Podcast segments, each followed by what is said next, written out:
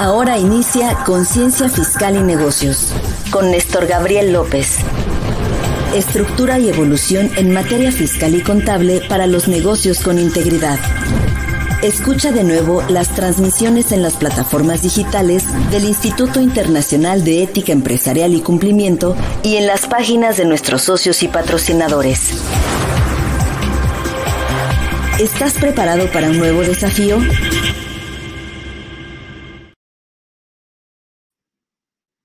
De acuerdo con el Diccionario Jurídico Mexicano, el concepto de responsabilidad ha sido objeto de muchas controversias entre juristas. Existe un sinnúmero de teorías que explican sus fundamentos y alcances. Prácticamente todos los teóricos del derecho coinciden en señalar que la responsabilidad constituye un concepto jurídico fundamental en todas las disciplinas. Sin embargo, la noción de responsabilidad no es exclusiva del discurso jurídico.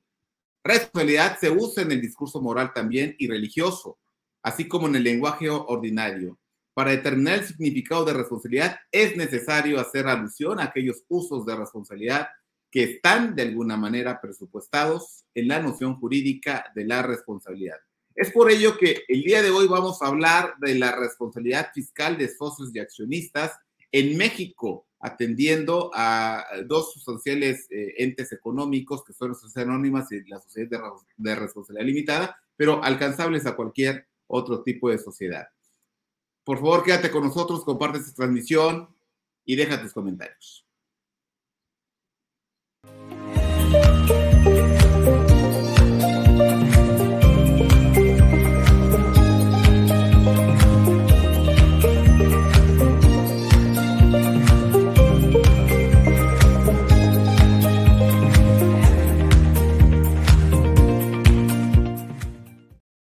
Amigos de las redes sociales, buenos días. Gracias por sintonizar una emisión más eh, de este su programa Conciencia Fiscal y Negocios. Ya estamos en la etapa, en el onceavo programa de la segunda temporada. Ya llegamos 25 emisiones corridas. Este programa auspiciados por the International Institute of Corporate Ethics and Compliance, Instituto Internacional de Ética Empresarial y Cumplimiento, que preside nuestro amigo Gustavo Martínez Mancera. Síguenos en redes sociales, por favor, comparte esta transmisión, deja tus comentarios que el día de hoy tenemos un gran invitado.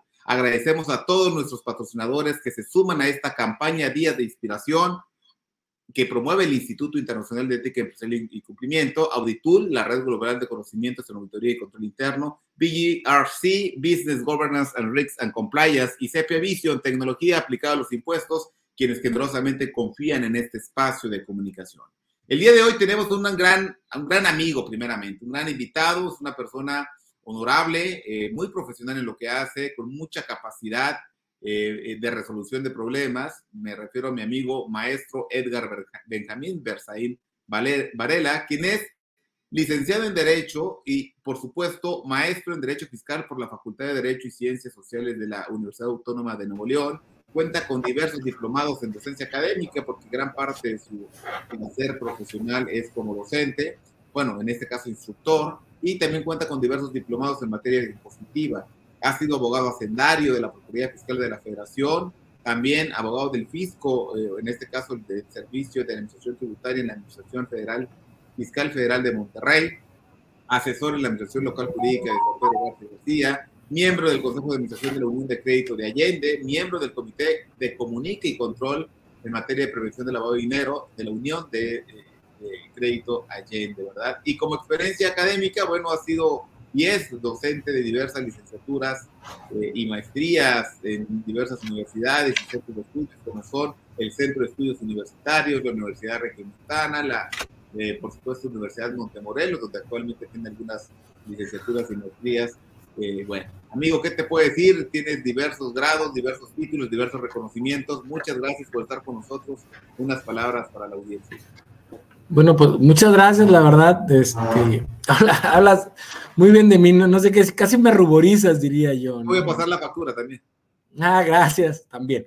No, pues es un gusto, la verdad, estar en esto. A mí me encanta estar en eventos de este tipo donde podamos expresar nuestras ideas respecto de, de la ciencia jurídica tributaria, por decirlo de alguna manera muy pomposa, ¿no? En este caso, vamos a hablar de la responsabilidad fiscal o la responsabilidad solidaria de los usos de accionistas, ¿no? Hasta ver en qué casos se pueden ver involucrados en, temas de pago, ¿no? Que, nadie quiere, pero que y a veces quisiéramos olvidar, pero más vale tenerlo presente, ¿no?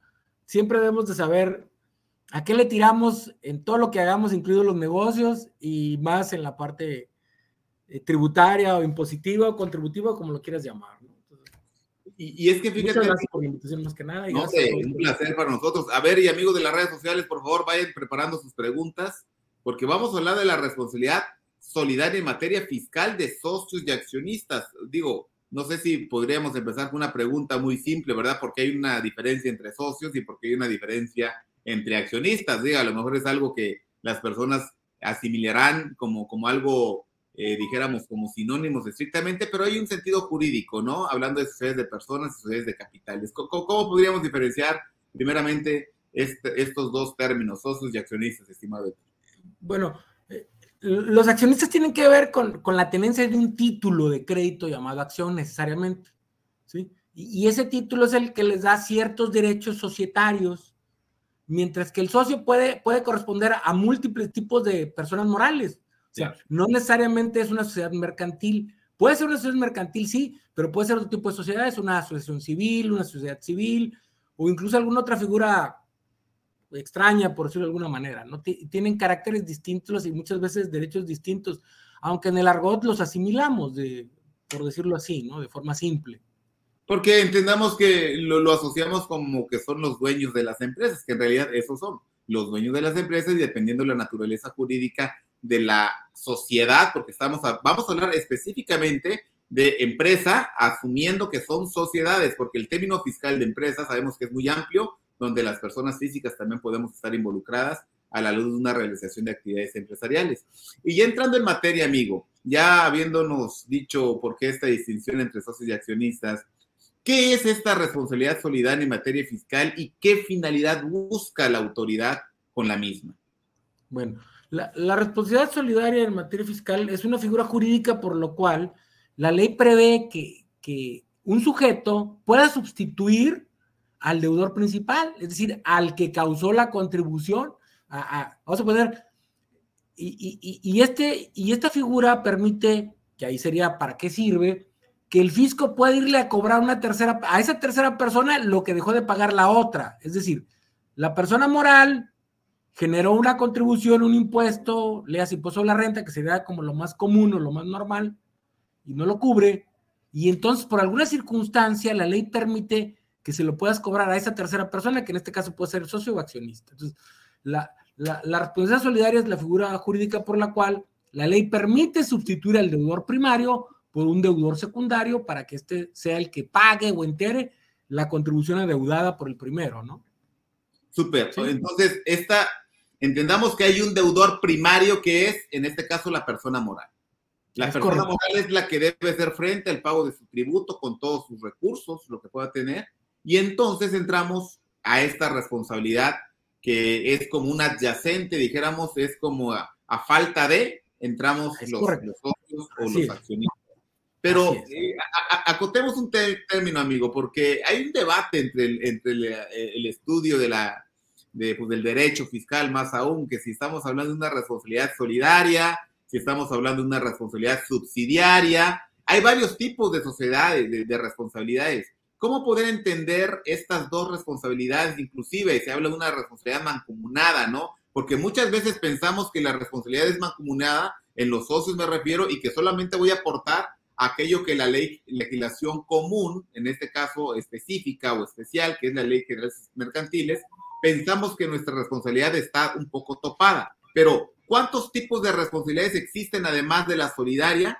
Y, entender por qué la autoridad quiere darle esta categoría al, pues, en este caso, la responsabilidad de materia. Bueno, hay, varios tipos, ¿no? Puede haber mancomunada, como tú dijiste, solidaria, subsidiaria, pero, pero, mira, en materia fiscal, que es un debate, a veces queremos asimilar las figuras del derecho común al derecho fiscal y, el derecho fiscal es la ficción de la ficción de la ficción jurídica. O sea, lo, que sea en materia civil, mercantil, familiar, este, bursátil, eh, de, derecho de salud, eh, lo que tú quieras todas las ramas del derecho que podamos imaginar del trabajo, de la seguridad social, aquí dejan de ser lo que son para hacer lo que la ley fiscal dice que son.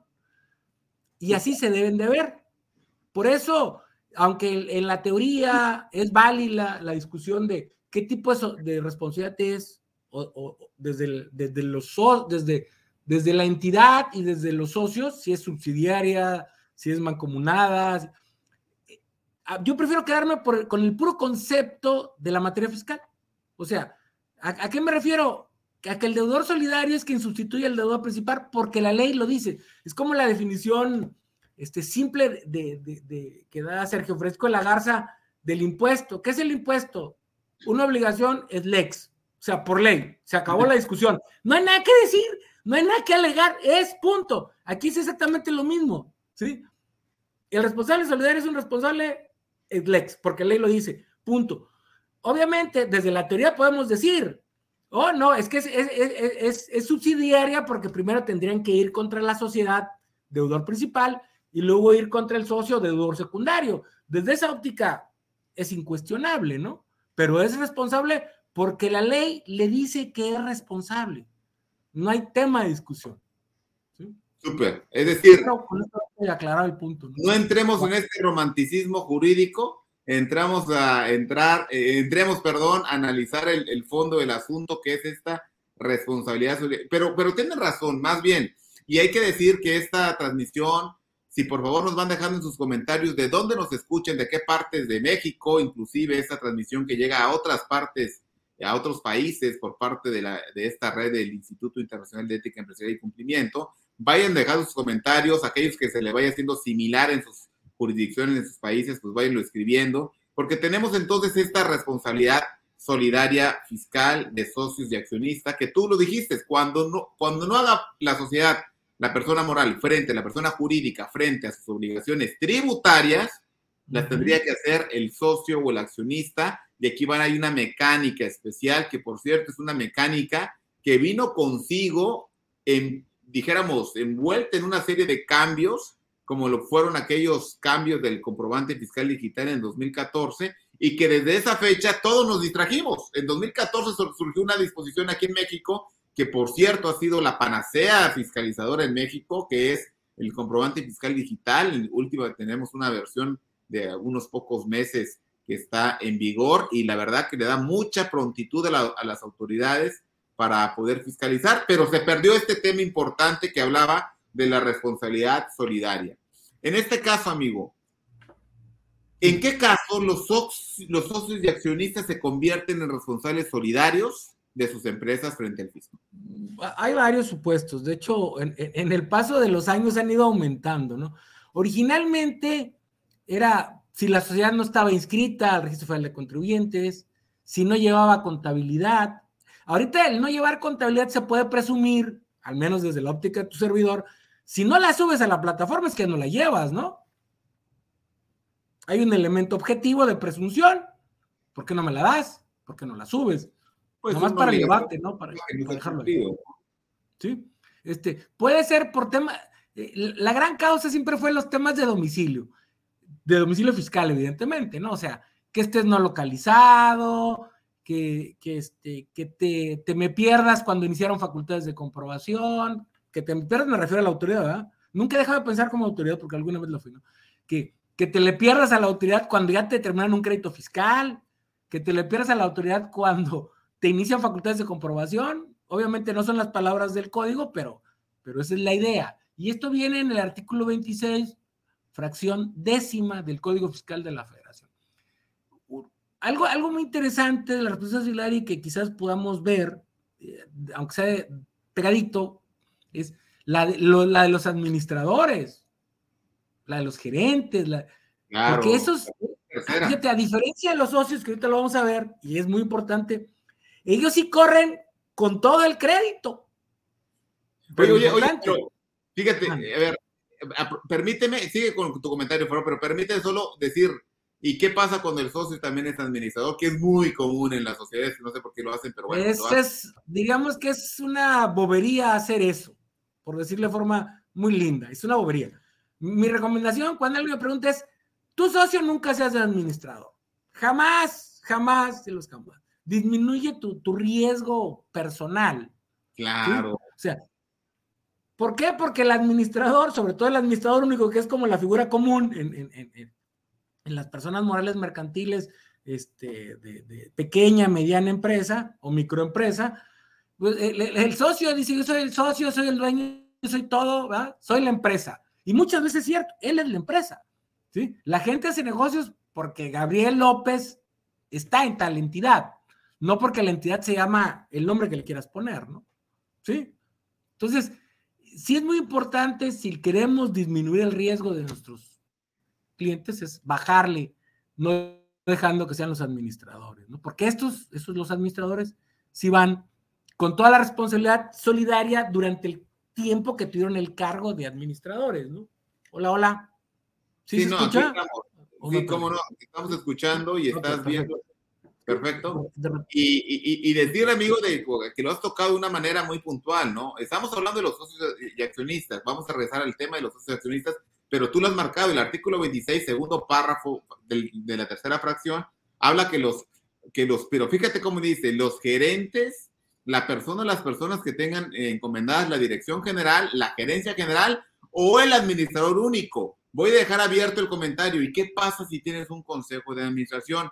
No le alcanza el, concepto porque es muy puntual. O sea, eh, tú, tú nos has comentado varias veces que la ley fiscal, sin ser penal, tiene principios taxativos, tiene principios, sobre todo cuando se trata de trasladarle a una persona, pero si quieres eso lo abordamos al final. Sigamos con el tema de los socios y accionistas que estamos hablando del artículo 26 del Código Fiscal de la Federación que para los amigos que nos siguen en otros lados, que por cierto tenemos un comentario, desde Argentina, María Soledad, muchísimas gracias, María Soledad, gracias por sintonizarnos. Te quiero decir que el Código Fiscal de la Federación es una ley secundaria, vamos a decirlo, y, y, um, y, que aplica cuando la ley tributaria en específico, podemos hablar de la ley del impuesto a la renta, la ley del impuesto al valor agregado, no contempla algo de manera puntual, entonces aplica nuestro código a, a, suplencia de esta ley. Y este artículo 26 del Código Fiscal de la Federación, en su fracción décima, nos habla de la responsabilidad solidaria, que sea solidaria, subsidiaria, antes o después, o en este caso después de que le cobres a la empresa, la realidad es que tienes que hacerle frente con algo. Vamos a ver cuáles son esos supuestos cuando tienes que hacer frente. Y hay ciertos, ciertos elementos, ciertas infracciones. ¿En qué momento? Es, es decir, yo soy socio y por ser socio soy naturalmente obligado fiscalmente o se tienen que cumplir ciertos supuestos para que yo entre en esta obligación solidaria, responsabilidad solidaria? Mira, se, se tienen que cumplir varios supuestos, ¿no? varios supuestos y, y, a veces, la verdad, la verdad, con la legislación actual, yo podría decir que la autoridad se dio un tiro en el pie. La responsabilidad puede llegar a una delimitación casi cero, o sea, muy marginal pero, pero existe, ¿no? Como tú dijiste bien, con, la reforma del 14 cambió la forma de responsabilidad solidaria. hasta antes del 14 la responsabilidad solidaria de los socios era de todos los socios en la proporción de sus aportaciones, aunque no lo dice así el código, pero esa fue la interpretación que le dio la Corte, ¿sí? Y no en función de su aportación, entendida como el monto de lo aportado o lo entregado para formar el capital social de la entidad que ahí creo que... Y la razón de la Corte a mí en lo particular se me hizo justificada, perdón. ¿Por qué? Porque dijo, oye, si en esa proporción obtienes utilidades, en esa proporción respondes de las obligaciones. Y a mí me pareció muy justa, te soy sincero. se me hace correcto, ¿no? Es que tú eres profisco. Eres profisco. No, no, no, al contrario, yo soy lo que creo que soy, ¿no? No voy a entrar en esos temas. No, no, me, queda claro que no. Me la paso defendiendo gente contra el fisco, no. Mi, chamba, mi trabajo, lo que yo hago es defender gente contra el fisco. claro. Oye, pero es que tocaste un tema muy importante. Muchas veces confundimos eh, y, este derecho societario que nos ofrece la Ley General de Servicios Mercantiles como ley especial, pensamos que, por cierto, amigo, a la luz del acto jurídico todavía está esta Ley General de Servicios Mercantiles eh, eh, como un contrato, como un contrato de sociedad, vaya, y es un, tema, un acto jurídico, pero hay que entender que la relación tributaria no se supedita a la teoría del acto jurídico y entonces ese principio de especialidad, válgame la expresión, que algunos aluden respecto de la ley de mercantiles, no corre la misma suerte cuando estamos hablando de, un, de una ley eh, de aplicación general, como es la tributaria, y con tintes, por supuesto, eh, mayores donde el bien general está por encima del bien particular. Entonces, ¿cómo arguir eh, esta o terminar eh, o abonar a la terminación del debate? Decir, oye, es que la ley me dijo que yo voy a responder limitadamente en una sociedad hasta por el monto de mis aportaciones. pero fiscalmente me dices que no. Fiscalmente voy a, voy a responder en la proporción que ese capital representaba y ya no entramos al límite que se aporte 50 mil, 100 mil, 150 mil pesos, no. Ahí vamos a responder en la proporción y si yo debo, la empresa debe 10 millones de pesos y yo tengo el 50%, yo voy a pagar 5 millones de pesos y es que no tiene la empresa con qué cubrirlo, ¿no? ¿Cómo es esto? Es que pertenecen, por un lado, bajo la teoría de la división del derecho a la teoría clásica, de la división del derecho, uno es derecho público y otro es privado. Una, podemos verlo desde ahí, ¿no? Uno es entre, entre entre amigos, entre cuates, entre particulares, tienen sus reglas. Y aquí el derecho público bajo una, una posición de preeminencia del Estado sobre el particular. Y además, eh, la razón de ser del Estado, lo que justifica la existencia del Estado es su objeto último, el bien común. Estado que no tenga como pretensión último el bien común, no tiene justificación de existencia. ¿Sí? Y que esto ya bajo la teoría, digo, la teoría del Estado, ¿no? Entonces, desde esa óptica, como el Estado tiene una finalidad común, el bien común o el, beneficio de todos, eh, los derechos se, analizan desde posiciones distintas. Y por eso aquello es entre amigos, entre particulares, y aquí es entre una, una posición de preeminencia del Estado sobre el particular por la finalidad última del Estado, el bien común. Entonces, por eso no, no, no se puede ver bajo la misma óptica, ni necesariamente se empatan, ¿sí? Esa quizás hay una forma de decirlo, ¿no? Súper. Oye, y entonces, amigo, a ver, ¿cuáles son de manera puntual esos supuestos? Eh, y yo te preguntaba, soy socio y desde ese momento ya soy solidariamente responsable con mi sociedad. Para empezar, fíjate, fíjate, la responsabilidad tiene, tiene muchos límites, la verdad, la responsabilidad no es, no es tan fácil, no es así, no se da así, de simple. Suena simple, pero no es simple. Primero, Primero tienes que ser socio, ¿no? Esa es la nota entrada. Pero no solo tienes que ser socio, sino es, la ventaja es que solo es por el tiempo que sea socio, no antes, no después. O sea, aquí sí se respeta la temporalidad de la calidad, ¿sí? O sea, yo soy responsable solidario, sí, solo sí, de los adeudos tributarios de cuando fui socio. Si yo fui socio seis meses, pues serían seis meses, ¿no? Si fui socio diez años, serían esos años. Eso es muy importante tenerlo presente. O sea, aquí sí es importante cuando fui socio y cuando dejé de ser socio, ¿no? Solo, solo por ese periodo, lo cual este, pues, limita mucho la responsabilidad. Y solo puede ser si la sociedad no tiene capacidad para ganzar o pagar los adeudos tributarios. Además, ¿no? Este, y también las causales, como les dije hace rato, eran, muchas eran relacionadas con el RFC del domicilio, o con no contabilidad o con no inscribirse. Pero hay otras que son las últimas agregadas, que si no me falla la memoria fueron allá por 2000, que tienen que ver con las retenciones. Si la entidad retuvo o recaudó contribuciones y no las enteras, ahí ya es responsable, ahí ya se puede dar la responsabilidad solidaria. O también cuando quedamos en estas figuras delictivas o cuasi delictivas de que tienes un proveedor que es un vendefacturas, por decirlo de forma muy simple, un famoso EFO, y, lo digo así para que también lo puedan entender en otras latitudes, ¿no? Tienes operaciones simuladas que le hizo un efecto fiscal, ahí también es responsable solidario. Igual si, si, si habiendo tenido este tipo de operaciones no le acreditas a la autoridad que, fueron reales, o sea, que aunque tu proveedor apareció en estos listados de, de, factureros o de EFOS, tú, a los que se le conoce como EDOS, tú como cliente, en realidad tu operación sí es real porque puede también pasar que, un proveedor tuyo, por alguna circunstancia, no atendió debidamente su proceso de, verificación de, operaciones este, inexistentes o simuladas y, perdió, lo declararon y no se defendió y a ti te afecta cuando la operación fue real, ¿no? O el típico caso de una persona que, moral, que por alguna razón dejó de operar, nadie le puso atención, la autoridad lo busca, no lo encuentra y, y lo declara EFO y luego a ti te afecta cuando la operación fue totalmente real y verdadera. Entonces, ahí también te puedes declarar como responsable solidario si, si no acreditas la, materialidad de las operaciones, como dicen muy propiamente. Y el último supuesto, responsabilidad solidaria, se presenta cuando, en términos del 69 bis, si no me falla la memoria, lo que se conoce como la transmisión indebida de pérdidas fiscales, cuando se utilizan esquemas societarios para que una entidad pase pérdidas a otra por alguna causa y, y el SAT dice que esa transmisión es, es, ilícita, es ilegal o es impropia, y entonces ahí también puede ser responsable solidario.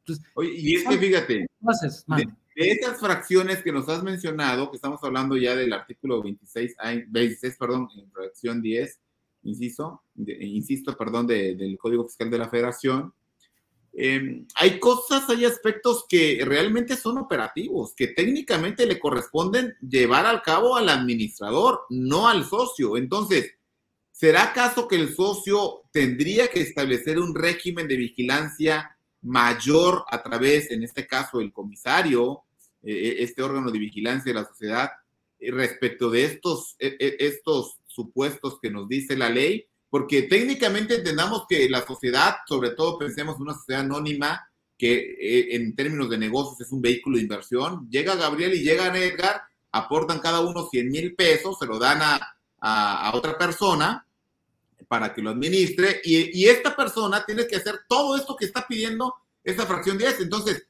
¿por qué si la acción de el cumplimiento no recae sobre el socio, ¿por qué si el socio entonces debe ser responsable solidario? ¿Qué opinión tienes ahí, estimado amigo? Mira, ahí primero volvemos al, administrador, me regreso. El administrador sí corre con todo, con todo el adeudo que no pague la sociedad. El socio solo en la proporción de su patrimonio. Entonces, sí limita su responsabilidad. Y luego hay que ver otros temas importantes, como puede ser el control efectivo.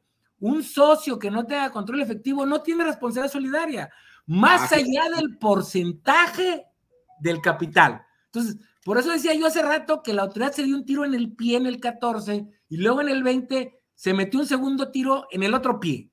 Entonces, la responsabilidad solidaria ahorita, desde mi óptica, es casi una figura muerta.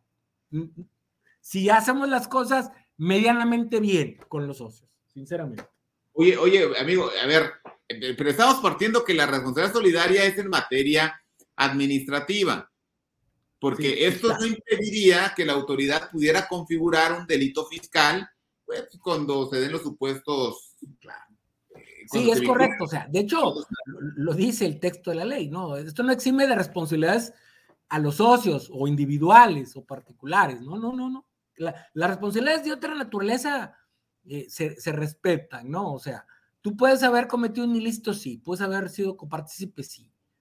Claro, si eres socio y no participas en el consejo y, no tomas decisiones, pues siempre tu margen de responsabilidad se iría, se irá disminuyendo o, diluyendo, ¿no? Entonces, eh, eh, eh, pero, pero no, no significa que no, no puedas caer en, en, el supuesto, ¿no? Tanto de la ilicitud como de la responsabilidad. Todo depende cómo hayas actuado y, en qué tanto hayas participado. Más allá de la carga y la prueba de la autoridad, ¿no? Mande. Regresemos al tema del control efectivo porque salió un tema muy interesante que lo has comentado. Saludo, saludamos desde México hasta Cuba a Adrian Paso. Gracias, Adrian. Tú siempre te subes a estas transmisiones. Eres eh, muy, muy, muy continuo. Muchísimas gracias. Esperemos que estos esfuerzos de comunicación eh, estén dando frutos para las personas, ¿verdad? Compartan la información, suscríbanse, ya saben. Eh, y bueno, pues muchas gracias. ¿eh? También habíamos dicho a, María Soledad Pacheco Gómez de, de, Argentina. Y bueno, señores, mándanos por favor de dónde nos escuchan y si tienen una pregunta del tema, háganla, porque en este momento estamos hablando con Edgar Benjamín Berzaín Varela. Él es abogado postulante en materia fiscal tiene algunos casos prácticos que eventualmente él ha tenido eh, en, el desarrollo, en, los casos que no son muchos, me decía, son como 10 casos que ha llevado en materia de responsabilidad. Pero hay un tema importante que, quiero, que quisiéramos, y yo quisiera particularmente, amigo, que pusiera sobre la mesa. ¿Qué pasa cuando esos bienes que supuestamente son de la sociedad y van a servir para el pago, deban ser rematados o revaluados antes de ir con el socio? Pero antes de eso, antes de esto último, ¿qué es el control efectivo? Es decir, a ver, entonces, entonces ya quedamos claro, yo soy socio pero no inmediatamente, no de manera eh, automática paso a ser responsable solidario. Se tienen que dar los supuestos de la fracción 10 del, del, artículo 26, que estamos hablando de la inscripción del RFC, llevar contabilidad. Oye, el tema, te cambies de domicilio y eventualmente no lo comuniques. Incluso el tema de los CEFOS ponen un monto, bueno, y entonces, ¿para qué pones un monto? Si es de conductual o es por monto, entonces no, no tendría ningún caso de existir el monto eh, en la responsabilidad solidaria. Ah, ¿Por qué? Porque sería grave. En fin, hay muchos supuestos. Incluso se habla cuando no pagues en tiempo las, los, las contribuciones. Y, eh, y, pagar en tiempo, no sé si nos refiramos a, a, los dos tiempos que tenemos en México, que es el tiempo del ordinario, dijéramos el tiempo de lo normal o el tiempo de lo, de lo extemporáneo. Para mí, en mi punto de vista, si pagas de manera extemporánea, no importa, ya no tienes responsabilidad solidaria porque ya está pagada la contribución, a menos que estás de acuerdo. O sea, pagué extemporánea, espontánea y extemporánea. Es más, pagué hasta requerimiento de la autoridad ya no tengo responsabilidad solidaria porque ya está satisfecho el interés de, de, la autoridad. ¿Estamos de acuerdo? Pero estos son los, como socio, automáticamente no soy responsable solidario, solo en esas condiciones. Pero entonces nos decías, vamos a suponer, ya soy solidariamente responsable. Se da alguno de los supuestos que dice esta fracción de 10. ¿Qué viene? ¿Cómo, cómo le cuantifican a Gabriel esos, su responsabilidad? en materia económica. Antes de eso, tocaste un tema y luego nos los brincamos, que es el de el control efectivo. Sí, claro. O sea, fíjate, eres socio, pero si no tienes control efectivo, no eres responsable solidario. Por eso es tan importante lo del control efectivo. ¿Sí? ¿Y qué es el control efectivo? E, esto tiene que ver, son, son tres puntos. Una, el tener una tenencia accionaria o de capital mayoritaria, más del 50%. Ahí casi por automático tienes el control efectivo, porque votas, porque tus acciones o tus, tus títulos te permiten tener el control del órgano de dirección, también tienes control efectivo. Pero fíjate que en la definición de control efectivo habla de, de, la capacidad de persona o, o, grupo de personas. Entonces, que puedo sumar, si la familia tiene varias partes, es la familia el responsable solidario. O sea, e, estas frases de persona o grupo de personas a, mí me, me descontrolan. ¿Sí me entiendes? O sea, entonces, ¿la sumo o, cómo? O sea, a ver, a mí me hace ruido esto. Yo creo genera confusión, ¿sí? Pero no vamos a discutir eso. Simplemente es tener el control de las sociedades, poder decidir sobre quiénes administran y cómo administran y cuánto capital tengo invertido. Si soy el socio mayoritario, más del 50%. Esencialmente esas son, grosso modo, las tres formas, ¿no? Si no estoy en esos, cualquiera de esos supuestos, en automático no tengo, no tengo responsabilidad solidaria, lo cual suena interesante, ¿no? Entonces, ya no solo ser socio, sino además tener control efectivo. Fíjate. Es, esa forma de control efectivo nace en el 14, precisamente con la reforma del 14. ¿sí? Y con la reforma, si no me equivoco, el 20 vuelve el porcentaje. Antes, antes era el porcentaje todos, luego fue solo el control efectivo. Y ahora es control efectivo más porcentaje del capital, váleme la expresión. Entonces, ahora la autoridad está más acotada en, los mecanismos de determinación de la responsabilidad solidaria, al menos para mí. Ahora bien, ¿cuál es el, el, todo el procedimiento para llegar a ser responsable solidario? La verdad es, es, es, largo. Amigo, eh, eh, permíteme contar algo que me llama muchísimo la atención en materia de control efectivo porque también hubo otra reforma a, a esta ley especial que estamos hablando de la Ley General de Sociedades Mercantiles en el 2014. Y permíteme acotarlo tal cual lo estoy buscando ahorita en, la red, en, la ley, dice lo siguiente. Esta, e, esta reforma, el artículo 91, tomen nota, por favor, también sucedió en el 2014, conjuntamente con este andamiaje, con toda esta estructura. Yo no sé si, si se hizo plan con maña o yo no sé por qué las dos reformas, pero ahí te va. La escritura constitutiva, artículo 91 de, la Ley General de Sociedades Mercantiles. La escritura constitutiva o póliza, dependiendo si se hace frente a notario o a corredor público, de la sociedad anónima deberá contener, además de los datos requeridos por el artículo, el artículo sexto de, la, de esta ley, los siguientes. Y nos vamos puntualmente a la fracción séptima. Dice, en su caso, las estipulaciones que y el inciso F, que es el que se agregó, eh, toda esta fracción, perdón, se agregó en el 2014 y habla una serie de limitaciones. El inciso F dice permitan limitar la responsabilidad de daños y, perjuicios ocasionados por sus consejeros y funcionarios derivados de los actos que ejecuten por las decisiones que adopten siempre que no se trate de actos dolosos o de mala fe. Pero viene otra fracción, eh, otro inciso más determinante. Permitan emitir acciones que no confieran derecho a voto, que el voto se restrinja a algunos asuntos.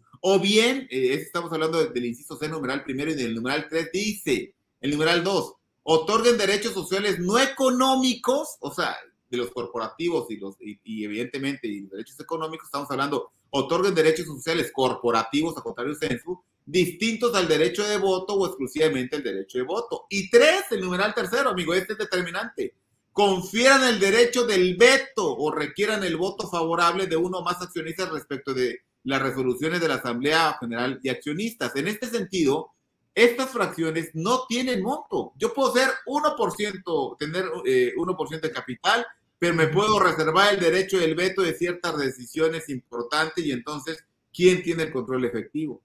Lo tiene... El que tenga esa acción. Exacto. Y el que tenga esa acción es el único responsable solidario.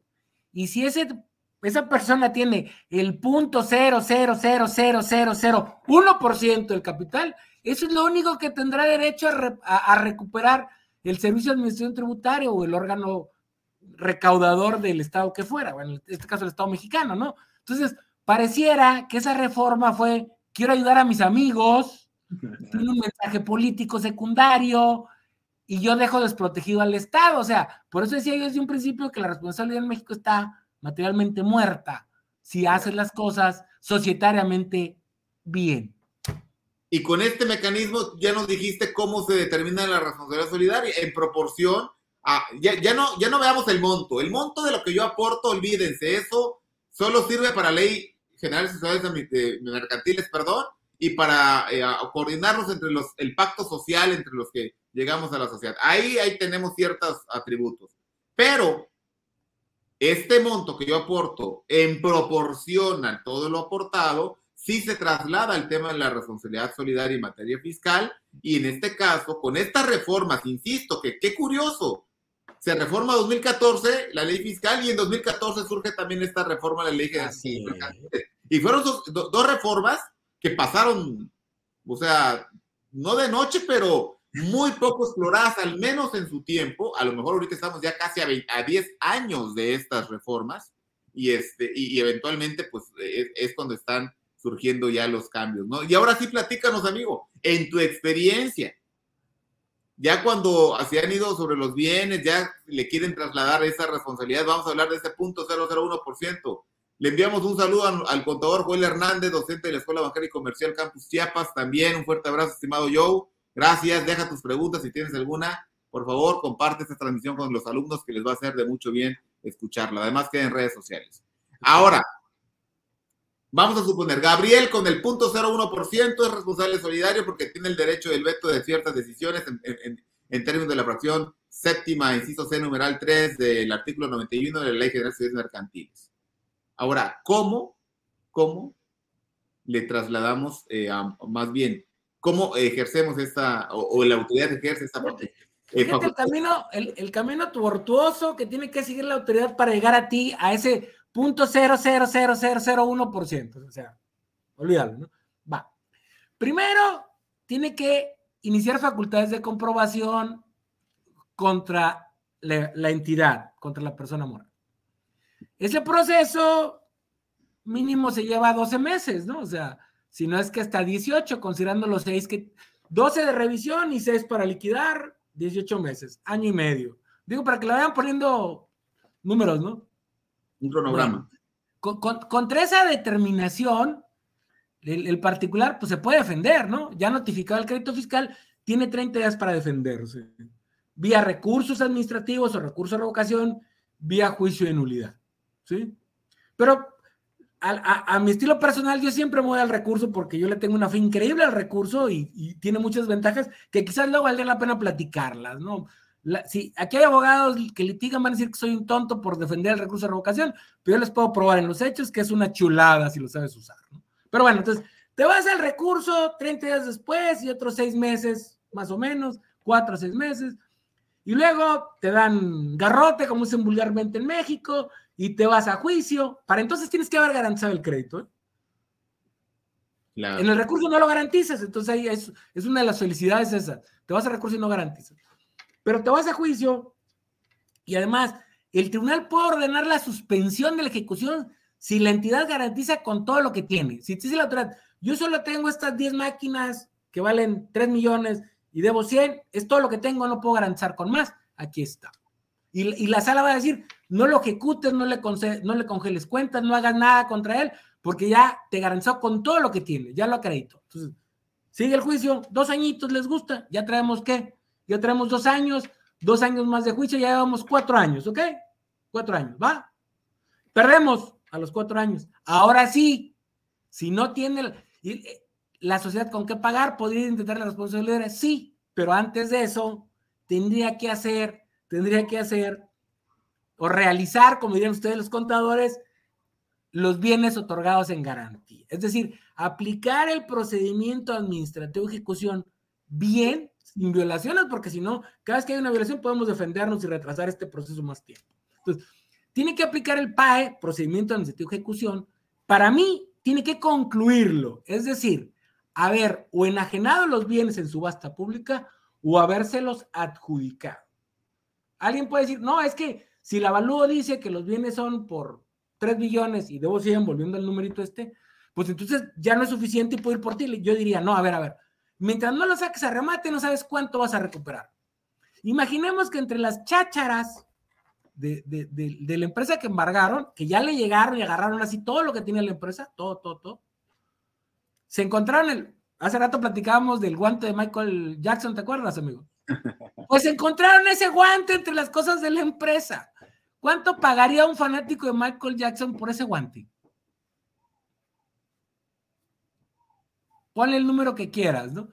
Pues entonces, tú dirás, es que ese guante no vale nada. Eh, pues depende para quién, ¿no? Entonces, sí, entonces, mientras no rematen, no sabemos cuánto recaudaron. Yo diría, no me puede, no puede iniciar una responsabilidad solidaria hasta que los bienes no sido rematados o adjudicados al fisco federal. ¿Cuánto tiempo llevamos hasta este punto, amigo?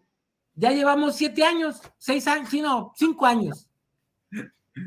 Fíjate, cinco años. Buena onda, ¿no? Ahora sí, ya, la, ya, ya, ya apliqué el PAI, no hubo violaciones en el PAI, la autoridad lo hizo perfecto, cosa que nunca pasa, lo hizo lindo, llevamos cinco años. Y luego dice la autoridad, ahora déjame ver si estamos en todos estos supuestos del inciso A al I de la fracción décima, si caes en algún supuesto de responsabilidad solidaria. Tendría que, y ya que diga, si caes, ahora voy y ahora sí te liquido. Uno de los grandes temas de la responsabilidad solidaria, y aquí sí es muy válida la teoría jurídica tributaria, es, a ver, la responsabilidad solidaria, ¿qué tipo de figura jurídica es? ¿O a qué corresponde en la materia tributaria? Desde mi óptica, corresponde a un sujeto tributario, a un sujeto económico tributario. ¿Por qué?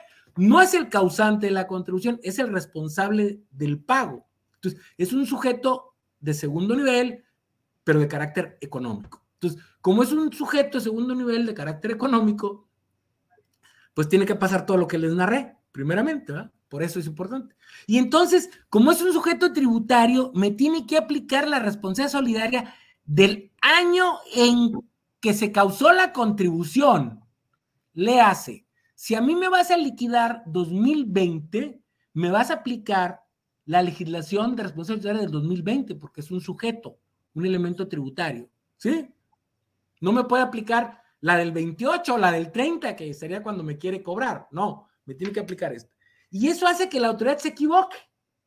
Es muy común que la autoridad me quiera aplicar la última en lugar de que la que correspondía. Y es suficiente para anular el acto. Y anularlo de fondo por indebida fundamentación y motivación, lo cual puede llevar a que sea irreparable el proceso. Y eso le dejo ahí nomás como comentario. Oye, amigo Edgar, este, le mandamos un saludo a Liliana Corona. Buenas tardes, como siempre. Eh, temas tan interesantes y muy buen expositor. Felicidades al programa. Ya ves, amigos, tienes fans. Gracias a Liliana. Gracias por tus palabras. Bueno, y ella había preguntado y ya lo respondiste. ¿Qué pasa si perdías, no? En todo este proceso, pues lo que está comentando ahorita, que puedes, se puede configurar también un vicio en el procedimiento y en la misma determinación por esta este, falta de irremediable, irremediable reparación. Y bueno, pues al final del día, pues no llegar a configurarse nunca en, en, efectos prácticos la sociedad solidaria. Pero quiero acotar una cosa, amigo, y permíteme que lo ponga de esta manera. Estamos tratando de crear una cultura de cumplimiento fiscal y que estos comentarios no sirvan, por supuesto, para decirle a las personas, oye, no, que nunca me va a pasar nada, porque aquí viene. Tú lo has dejado entre líneas. Has dejado, tienes que garantizar, tienes el proceso jurídico, el tema de los abogados y la veladora prendida para que pues, la autoridad haga mal las cosas en un momento dado. Es decir, viene un desgaste mental de tal, de, tal magnitud que muchas personas no están dispuestas a, a, subir esa pendiente. Es más, no les conviene a muchos de ellos porque mientras sean peras sean manzanas y sean empresarios de buen prestigio, o en último de los casos, eh, no sé, me ha tocado casos de consejeros bancarios, amigo, en donde ellos dicen, oye, la autoridad está mal, pero ¿sabes qué? Mi, mi efecto reputacional es mejor, tú eres eh, eh, asesor de entidades financieras y, sabes cómo cuidan el efecto reputacional y no sabes qué, este efecto reputacional no me conviene estar en este tema y sabes qué, que se haga lo que se tenga que hacer para salir lo más pronto posible, que es correcto eh, no siempre significa, evidentemente, alargar tanto la agonía para la parte del SAT. Esta es una coyuntura y la realidad que es, no es tan fácil el factor de defensa, sobre todo considerando que últimamente, y eso sí te lo pregunto ahora, ¿cómo estamos frente a la responsabilidad solidaria, pero ya en los juzgados? Es decir, ya últimamente las resoluciones de la Corte cada vez se han visto más, más cargadas al tema de la, de la autoridad. Ya se habla, antes se decía que prácticamente de 8 de cada 10 juicios perdía la autoridad hoy por hoy, eh, la verdad, creo que vamos a mitades, si no es que ya se está inclinando por parte del lado de la autoridad, al menos en el número de casos y no por particularmente en monto. Sí, mira, bueno, es cierto, o sea, esto es muy desgastante y es a largo plazo. Un, un, nomás como un comentario, algo que tenemos que cuidar mucho, mucho, mucho, mucho, mucho, mucho es que nunca digan que la entidad está no localizada, que nunca digan que la autoridad no está en el domicilio fiscal que debería de estar. Porque eso, eso es un delito. ¿sí? En términos del artículo 110, fracción quinta del código.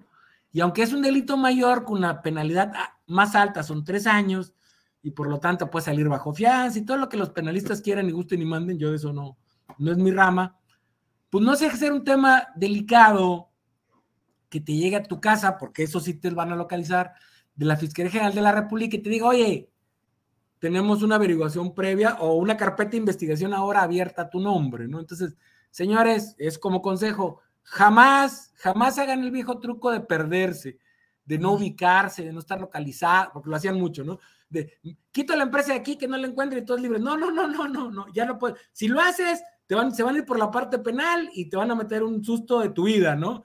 Como empresario, como persona y hasta la familia, ¿no? Y si estás, metiste a la esposa o a los hijos, pues todos van embarrados. Ahí sí todos van embarrados, ¿no? Desafortunadamente. Eso sí, tómenlo en serio, en serio, en serio, en serio, ¿no? Y sí, como si esto, esto es muy desgastante. No, no es recomendable. O sea, nosotros no decimos que, que dejemos de cumplir y que le apostemos al error de la autoridad. Decimos que simplemente siempre habrá una posibilidad legal, válida, jurídica de defensa, pero obviamente estás a expensas de, que la autoridad haga o no bien las cosas, o que tan bien las haga o que tan no bien las haga. Y además, si hay que reconocer, como tú dices, que, han ido cambiando los criterios, ¿no? Antes, cuando, cuando, yo litigaba para la autoridad, ganar un juicio al año era una fiesta, ¿no? O sea, ese día, uy, esa semana eras el héroe de la patria, ¿no? Te, te hacían honores a la bandera, ¿no? Ya no es así, ¿no? La verdad, la autoridad ha mejorado mucho sus procesos, este, hace mejor las cosas, ha convencido a los tribunales de muchas cosas, y, podemos decir que incluso algunos tribunales han sido o, se han vuelto un poquito, un cuanto oficialistas, ¿no? Quizás porque muchos magistrados este, estén inseguros con su puesto, no sé, los secretarios igual, pero, pero es más difícil convencerlos cuando antes era muy, muy fácil convencerlos de que teníamos la razón, ¿no? Estamos hablando Ah, perdóname, amigo, perdóname. Estamos hablando con el maestro Edgar Benjamín Bersarín Varela de este tema muy importante, responsabilidad fiscal de socios y accionistas en México, la luz de la reforma del 2014. Bueno, señores, por favor, ya estamos a, cinco minutos de terminar la, transmisión, entre cinco o diez minutos, por favor. Sean tan amables y si tienen una, una pregunta, es el momento de hacerla, porque justamente, estimado amigo, yo te iba a decir, bueno, ¿y qué viene? O sea, ya sabemos cómo está este andamiaje de lo fiscal, esta correlación con la ley especial, que es la ley general de mercantiles. Hay otros, eh, ojo, hay otro tipo de sociedades que no estrictamente tienen que pasar por este tema de las de, leyes mercantiles. Eh, y sin embargo, bueno, decir que, y, también dentro de la misma ley mercantil, pues eh, no, no les aplica a todas las, las sociedades mercantiles. Este artículo 91 que estamos hablando propiamente de una sociedad de acciones, que es la sociedad anónima, pero no así la de responsabilidad limitada, no así la sociedad civil, que son otros dos vehículos de inversión de lo más recurrente en México, sobre todo cuando dependiendo eh, el, objeto de, eh, de, la sociedad, la intención con la cual fue conformada. Tenemos otra, la sociedad cooperativa tampoco tiene estas, estas bondades, ¿no? Pero yo, yo, yo te hice una pregunta que no sé si estás de acuerdo que poder poder eh, conocer tu criterio. Y, ya, y ahora sí, dejando a los socios en paz, ya con todo este proceso, ya sabemos que para que le cobres y se llevan un bien, tienen que demostrarte pues cuánto es la realización de ese bien para que entonces ya pueda cuantificar la parte que no fue cubierta por la sociedad y, y, le, y, le, y le alcanza la responsabilidad fiscal solidaria, solidaria fiscal. Pero entonces los administradores, amigo, es muy común que en México, yo no sé si por falta de confianza, porque eh, crean que le van a robar la empresa. Digo, hay mecanismos de salvaguarda, ¿verdad? Eso es parte del, gobierno corporativo, del control interno, por supuesto, de temas de compliance. Y, sin embargo, bueno, pues, los socios son administradores. A ellos no les alcanza esta, esta em, dijéramos, beneficio de la limitación en función de su participación, pero viene un tema, y es lo que yo quisiera eh, conocer tu criterio Ahí, y, si eres tú tan amable, permíteme que yo lea esta fracción, este segundo párrafo de la fracción tercera del artículo 26 del Código Fiscal de la Federación. Son responsables solidarios eh, con los contribuyentes, en este caso con las personas jurídicas o morales.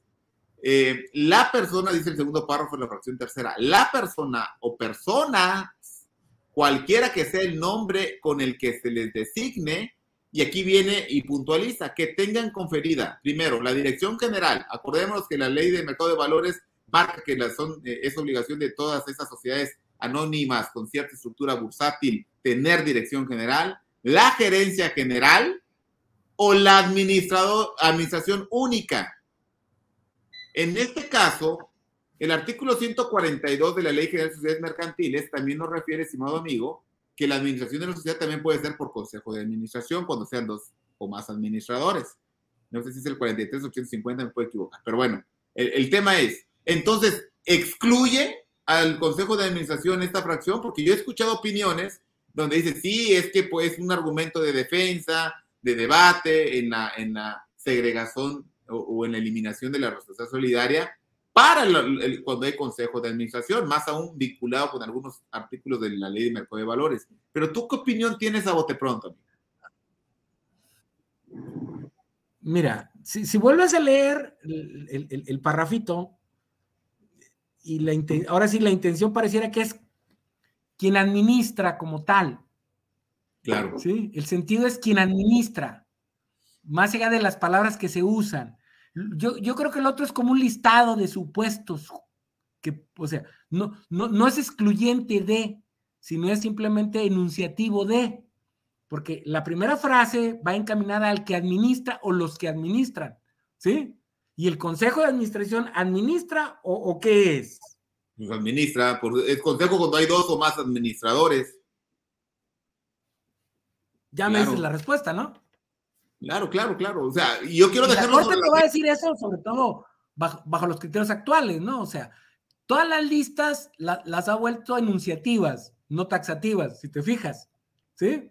Todo, lo que ha traído como, o sea, y, no que venga en lista, sino un párrafo que, puedas desglosar en lista, casi siempre la Corte ha tratado de darle un sentido como de, de, de enunciatividad, o sea, dice, ejemplifica, no taxa, no define que esos y solo esos, ¿no? Entonces, yo te diría que el Consejo de Administración sí va a involucrar en el tema y si hay un riesgo. No digo que no sea un tema de debate, no digo que no sea un punto de defensa, porque sería un error de mi parte decir que no es un punto de defensa, pero no es algo que me convenza y que yo diga, ¿lo vas a ganar? Yo tengo mis dudas. Digo, a la luz de lo que hemos expuesto, me parece que todavía el camino es un poco también tortuoso para la misma autoridad, sobre todo como está eh, diseñado. Eh, y, puntualizar un tema, amigo. Estamos hablando en materia administrativa. ¿Por, qué no nos aclaras para las personas que nos siguen en otros lados y que aquellos que son estudiantes y se están sumando a estos ambientes de lo fiscal, que cuando decimos en materia administrativa, ¿a qué nos referimos? Y cuando decimos en materia penal, ¿a qué nos referimos? Bueno, en realidad eh, aquí estamos hablando de la materia, de una parte de la materia administrativa, que es la parte fiscal. Y nos referimos solo a a la legislación estrictamente tributaria, fiscal, contributiva, impositiva, como la queramos llamar, sin involucrar otras áreas del conocimiento, más que nada de, no querer justificar las figuras del derecho privado, querer que prevalezcan sobre el derecho público, ¿no? Entonces, eh, esto ya lo hemos dicho hace rato, ¿no? Nos tenemos que tener claro que si la materia tributaria define una figura más allá de la concepción o alcances que tengan en, materia de derecho privado, en este caso societario, debe de prevalecer en su interpretación y aplicación la figura jurídica tributaria en la materia fiscal. Eso, insisto que es muy importante tenerlo claro, ¿no? Espero con eso. Ahora, si hablamos de materia penal, hablamos de temas delictuales y entonces es aún más específica y letrista la interpretación, ¿no? Ahí sí, o lo dice tal cual o no es. Aquí aunque mucho va encaminado para allá, puede darse interpretaciones, pero la interpretación siempre será en, los términos fiscales y no en los términos del derecho común. Espero con eso haber dejado más o menos claro, ¿no? Vale, amigo. Oye, pues eh, sensacional, sensacional. ¿Algún, dónde te pueden localizar, amigo? Hemos llegado a la parte final de este, de este programa. Gracias, ya ves que dijimos es una charla, nos vamos a ver platicadito este, La verdad que es, queremos hablar en un lenguaje lo más llano posible y sin embargo siempre hay aspectos técnicos que tenemos que superar. Me declaro el primer limitado para poder hablar un poquito más ordinariamente, ¿verdad? Para que las personas lo comprendan de una manera más, familiar.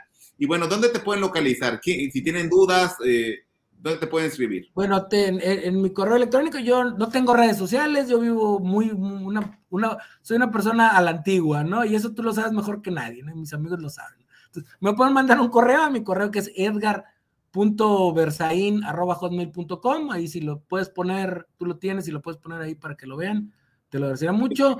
Ahí, está mi nombre, Edgar, así soy muy ególatra, ¿no? Un punto, Versain, así como está, Ahí está, arroba hotmail.com o, o, en, el WhatsApp, ¿no? Este, que, es el, el, 81 84 66 99. Me pueden mandar un mensajito nomás aludiendo a que vieron la plática acá con, con sus amigos. Este, ¿Lo puedes repetir, amigo? 81 84 66 90 19.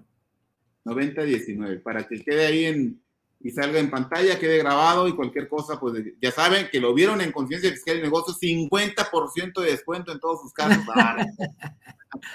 no, no, no se ponen por los donarios, eso es lo menos importante. Y obviamente también a, través, a, través tuyo, ¿no? Tú, tú eres un buen amigo y cualquier cosa. No, no, eh, no, pero no se trata de, de, guiar. Y es la verdad, el que, bueno, aquí estamos para guiarlos este, por favor, en un momento dado también escríbanos. Yo tengo mi cuenta de Twitter, arroba Gabriel Néstor. Cualquier duda lo, podemos hacer un vínculo aquí con el, abogado y con todas las personas eh, que, han estado en este espacio. En realidad lo que queremos es que crear una cultura de cumplimiento. Y ese es el propósito sustancial de este, de este, pues, de este tema, ¿no? Jorge Muculas, amigo, ya, ya veo dónde andas, sí, hasta Mérida, un fuerte abrazo, estimado amigo, gracias por habernos sintonizado, y bueno, estimado amigo Edgar, Gracias, por favor, en este espacio de comunicación y debate alternativo que es Conciencia Fiscal y Negocio, un programa auspiciado por the International Institute of Corporate Ethics and Compliance, Instituto Internacional de Ética Empresarial y Cumplimiento, que preside nuestro amigo Gustavo Martínez Mancera. Hemos terminado la onceava edición de esta segunda temporada, pero también los quiero invitar a la siguiente, al siguiente programa. Vamos a hablar, imagínense ustedes, con el doctor René Ruiz Rojas, abogado también litigante en materia corporativa y fiscal, sobre el beneficiario controlador en las sociedades mercantiles porque se asocia en gran parte a esto que hemos estado hablando hoy por hoy aquí en lo que es conciencia fiscal y negocios. Ya lo saben, señores, por favor suscríbanse a nuestro programa, denle like, comenten, porque hay más personas que pueden estar interesadas y les puede servir este, eh, pues, esto que hemos hablado aquí con el amigo el maestro Edgar Versailles. Un fuerte abrazo, Dios los bendiga. Gracias a todos, muy amable.